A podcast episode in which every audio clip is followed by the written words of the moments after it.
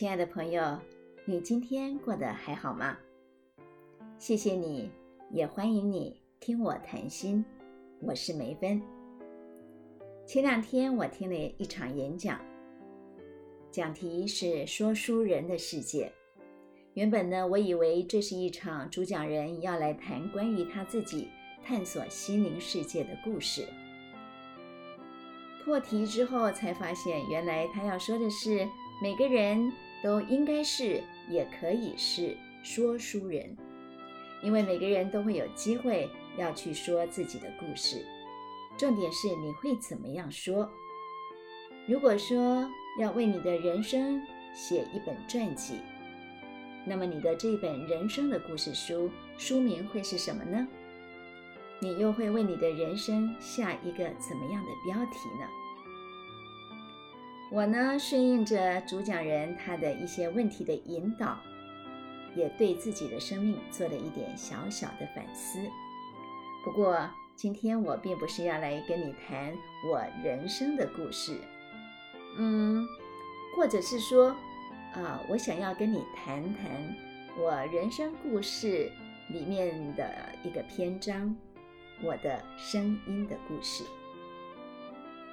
自从上一集播出之后呢，这几天我收到了许多朋友给我的留言，这些留言大部分都是简单的一两句话，最短的只有两个字。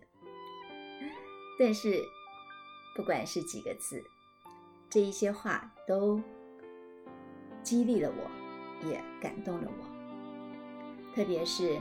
几乎有百分之九十九点九的朋友，嗯，说我的声音很好听，非常谢谢大家对我声音的肯定。但是正因为有这么多的赞美跟肯定，也让我感触良多。就像是你现在所听到的我的声音，我的声音的识别度算是很高的，特别是在大学毕业之后呢。因为主持节目的关系，很容易就可以听到有人会说：“哇，你的声音好好听哦！”哎，你就是那个谁谁谁吧？或者是啊，你一定要去做广播，你不做广播太可惜了，诸如此类的。其实，就算到现在，我到菜市场去买菜，也常常可以听到啊，卖鱼的、卖菜的这些大哥大姐，他们说。啊，你的声我有听过哦，啊，就是诸如此类的赞美，这些友善的赞美，我都觉得非常的荣幸，也非常的感谢。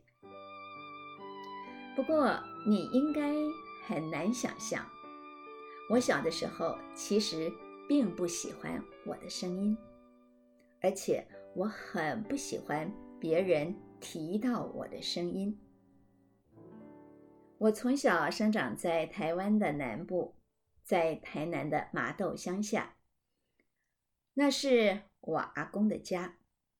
因为我的父亲是军人，他常年的随着部队驻扎在外地，母亲呢就带着我们四个小孩陪着我的阿公住在这个地方。在我国小毕业之前，从学校到家里，方圆两公里之内。这一大片的啊，房舍、三合院、果园、稻田、溪流等等，就是我全部的世界了。所有的邻居跟玩伴都是台语原声带，我也说台语，只不过是我的国语说的比较溜一点儿。但是，不管是说国语或者是说台语，大人们和小朋友都说我太爱撒娇了。他们认为我说话呢总是带着娇气，所以往往他们看到我就会大声的喊着说：“现在爱塞奈耶来呀！”我的父亲呢也很喜欢用阿关记的塞奈呀来称呼我。我呢总是很生气，我会气呼呼的大叫：“不要这样说我！”因为我一点儿都没有想要跟任何人塞奶的意思。更夸张的是，在我高二的时候，有一位我非常要好的同学，他在啊某一天的一个午休的时间，把我拉到教室外面，很严肃的跟我谈话。他说他实在是受不了了。作为一个好朋友，他认为他必须要劝我。他希望我说话呢可以正常一点，不要总是这么嗲声嗲气的装腔作势。甚至于有几位男老师不止一次的公然的说，听到我的声音，他的腿就软了。我现在想起来，我小小的心灵对于这些因为声音所引发的事件，总是觉得很无奈，也很委屈。这种委屈的心情。套在现在的校园情境，应该就算是被霸凌了吧？当然那个时候没有“霸凌”这个词，但是我深深的觉得，我因为我的声音，我确实是在学校吃了不少苦。所以，在高中之前，我对我的声音都没有好感，一直到了高中毕业，离开家。到台北上大学，这样的情况才有了改变。而这个改变的转折点，并不是因为环境改变了，而是因为我收到了我父亲第一封家书。已经四十年了，我的父亲写给我的这封信，我到现在还保存的好好的，因为这封信对我的意义实在是太重大了。这是医治我受伤心灵的良药处方，而且四十年一直到现在都还有疗效。我的父亲在信上说，他非常的想念我，因为他听不到我像小鸟唱歌一样的说话跟银铃般的笑声，他觉得很失落，很寂寞。很平常的一句话，可是。这句话却让我在宿舍里面泪流满面，失声痛哭。一方面呢，是因为这封信引发了我想家的情绪；另外一方面是我深刻的感受到了父亲的爱。心里面最触动我的是我的父亲说他想念我，他想念我的声音。这个时候我才恍然大悟。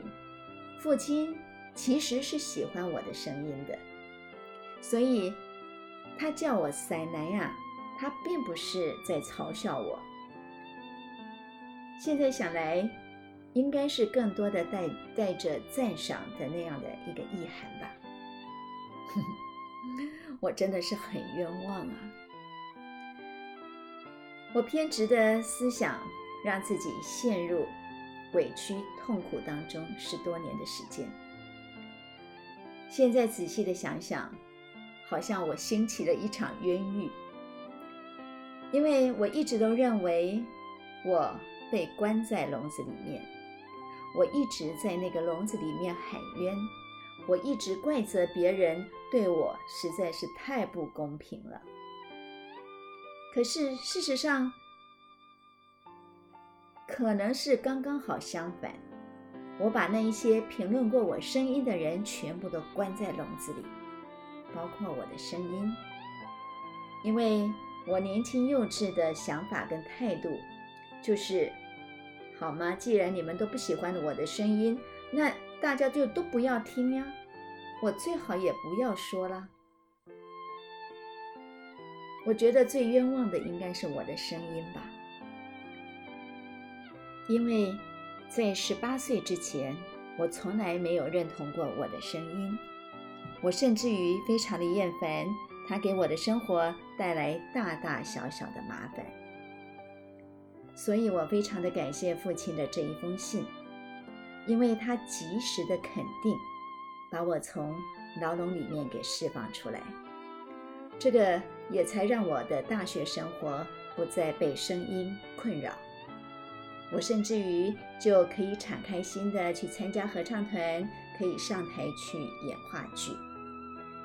同时，慢慢的我也发现了，以前别人评论为那个怪怪的爱塞奶的声音，竟然开始有人肯定欣赏了。开始有人会对我说：“你的声音好特别哦，你的声音蛮好听的。”越来越多正面的肯定，当然也为我后来的广播生涯开启了一扇大门。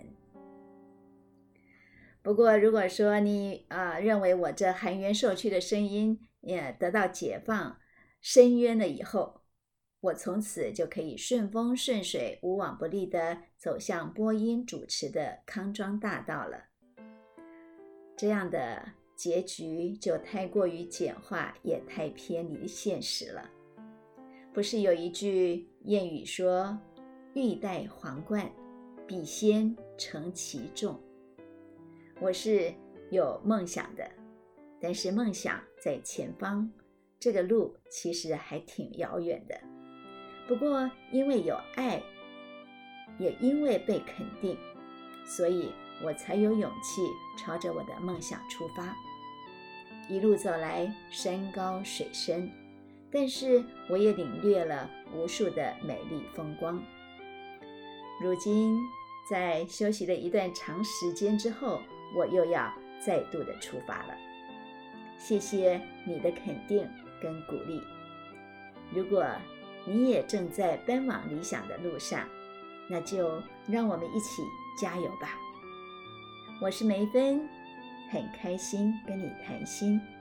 我们今天就先聊到这儿，祝愿你喜乐平安。我们下期再会。